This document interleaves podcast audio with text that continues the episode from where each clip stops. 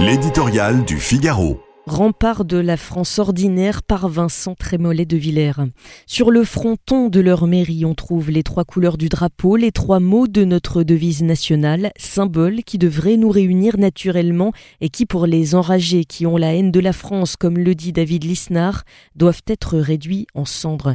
Les maires que l'on a vus lundi à midi de Brest à Antibes et de Bayonne à Colmar exprimer une forme d'unité du pays étaient malgré eux les porte-voix de la France ordinaire celle qui ne se contemple pas dans l'excuse sociologique et ne se complaît pas dans le complexe victimaire, celle qui contient sa colère devant les agressions, les razzias et les départs de feu, celle qui n'a pas les honneurs de la radio publique, celle qui est la cible de la bêtise sophistiquée, de la déconstruction autosatisfaite. Quand une mère de famille épouse du maire de laïle rose se blesse en franchissant le mur de son jardin pour échapper avec ses enfants aux barbares qui ont tenté de tout brûler chez elle, ce n'est pas le fait des jeux vidéo ou des stories TikTok, c'est la conséquence effrayante de décennies de renoncement sur l'autorité, l'éducation, l'immigration, l'intégration.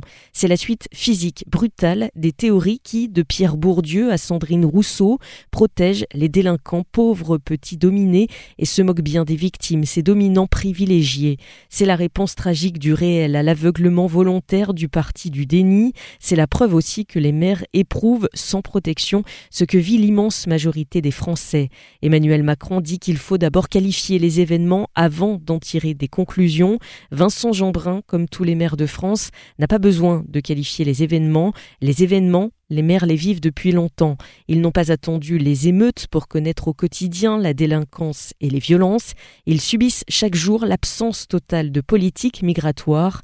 Ils forment avec la police, les pompiers, les professeurs le rempart civique, la réserve d'humanité qui tient face aux assauts de la décivilisation.